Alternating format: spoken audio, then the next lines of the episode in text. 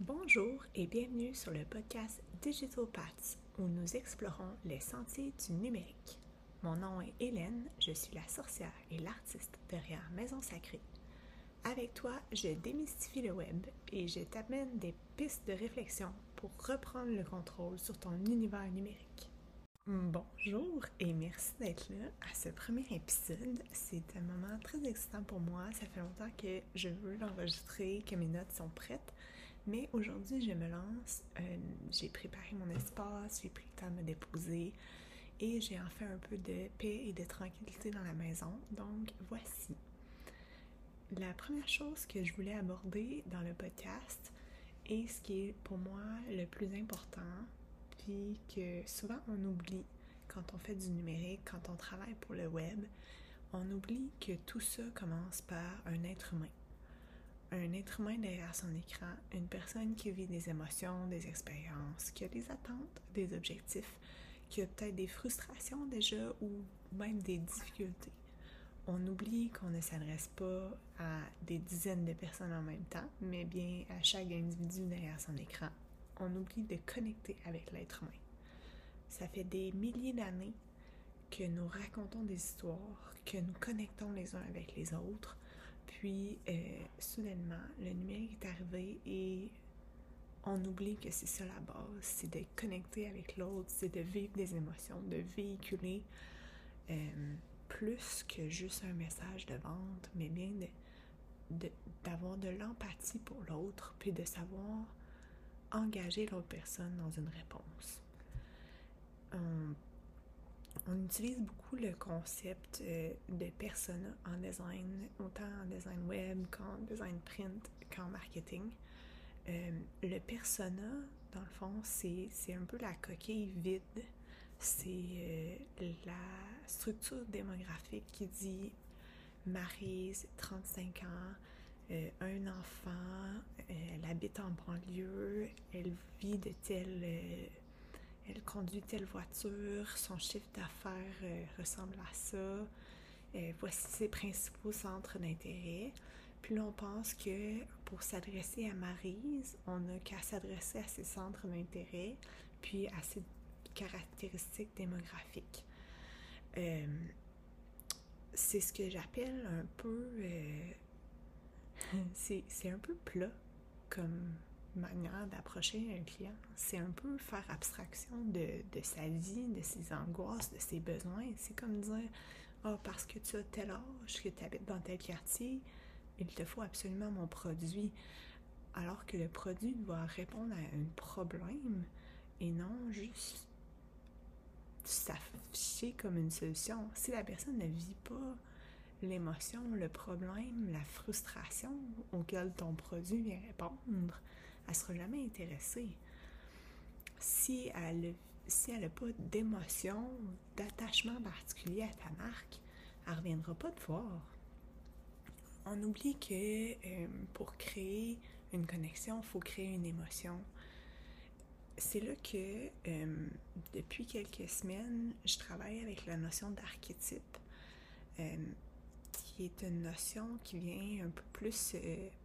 Ben, en fait, le la notion a. Euh, cette terminologie-là a été mise en place par Carl Jung, euh, mais les archétypes sont quelque chose qu'on retrouve dans le fond euh, à travers les, mythes, les légendes, les histoires, à travers la culture. Ce sont des, symboles forts qui reviennent, qu'on pense à n'importe quelle région, il y, a, des archétypes qui en ressortent qu'on pense au tarot, il y a des archétypes euh, qu'on pense à, nos célébrations dans l'année, on a des archétypes aussi, tu sais.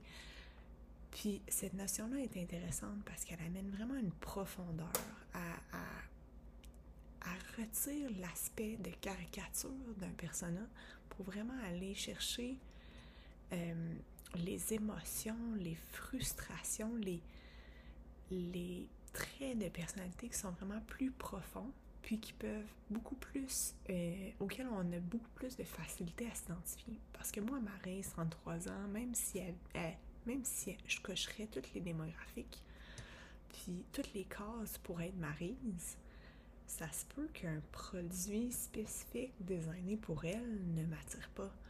Tandis que euh, si on parle de, par exemple, euh, le parent d'une famille nombreuse, ou si on prend l'archétype de la mère, par exemple, euh, ben, la mère vit des émotions, des, des, struggles en lien avec son rôle de mère et non pas en lien avec euh, son rôle dans la société ou son âge ou son revenu. La mère, comme archétype, elle a euh, pour besoin profond de connaître, de savoir que ses enfants sont en sécurité. Elle veut, euh, par exemple, créer un monde meilleur pour eux pour demain. On est dans des choses qui sont vraiment plus... Euh, qui permettent vraiment d'ajouter une texture, une saveur sur la personne à laquelle on s'adresse. Si moi je devais designer une page web pour quelqu'un qui se sent attiré par l'archétype de la mère, mon langage serait énormément différent que euh, si j'essayais d'écrire à quelqu'un, j'essayais d'attirer quelqu'un euh, qui répond plus à l'archétype de la, Vierge, par exemple, ou de la, sage. Euh, on peut aussi on peut aussi se mettre dans la peau de nos archétypes pour aller communiquer un message avec une certaine saveur, avec un certain statut, de, à partir d'une certaine énergie. Quand on, quand on pense qu'on crée un branding pour une marque, mais ben, euh, c'est pas juste un logo, hein? c'est euh, le ton de la voix qui est utilisé, c'est le type de publication qu'on va partager sur nos réseaux. C'est beaucoup plus profond, c'est beaucoup plus en lien avec euh, notre personnalité, puis la personnalité que notre marque prend.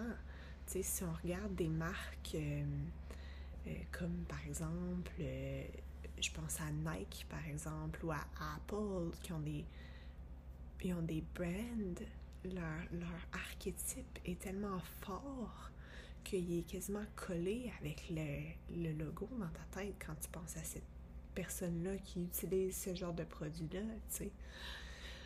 Alors, les archétypes qu'on projette quand on, est sur le web, euh, que ce soit par notre contenu sur notre site ou par notre contenu sur nos réseaux sociaux, il faut qu'on soit conscient et consciente qui représentent notre marque, mais aussi qui, qui doivent représenter notre clientèle. On ne peut pas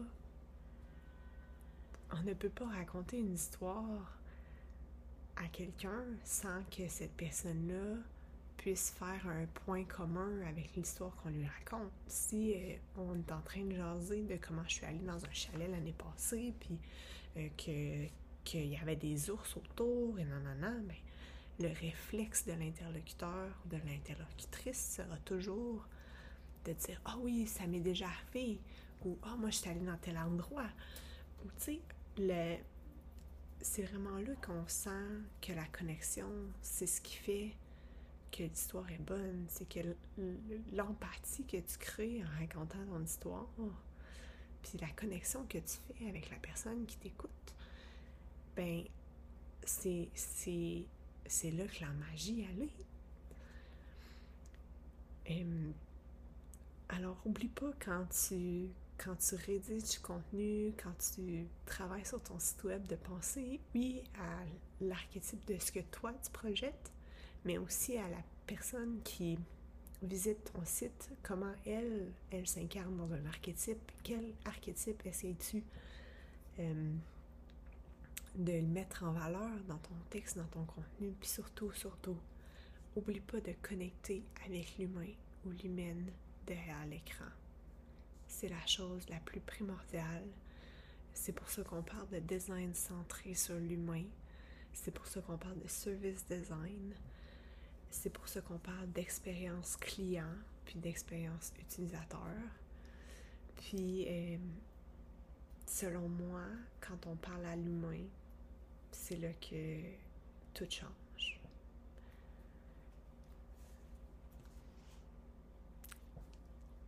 Merci beaucoup d'avoir été là. J'espère que l'épisode t'a plu. Si tu connais quelqu'un ou quelqu'un qui pourra en profiter ou l'apprécier, euh, partage, give us a like on Instagram. Alors, c'est tout pour aujourd'hui. J'espère que tu as aimé l'épisode. Si c'est le cas, n'hésite pas à le partager avec quelqu'un ou quelqu'une qui pourrait en bénéficier autant que toi. Euh, si tu as des questions, tu peux nous rejoindre à hello à commercial digital Puis euh, on se voit sur les internets. Bye!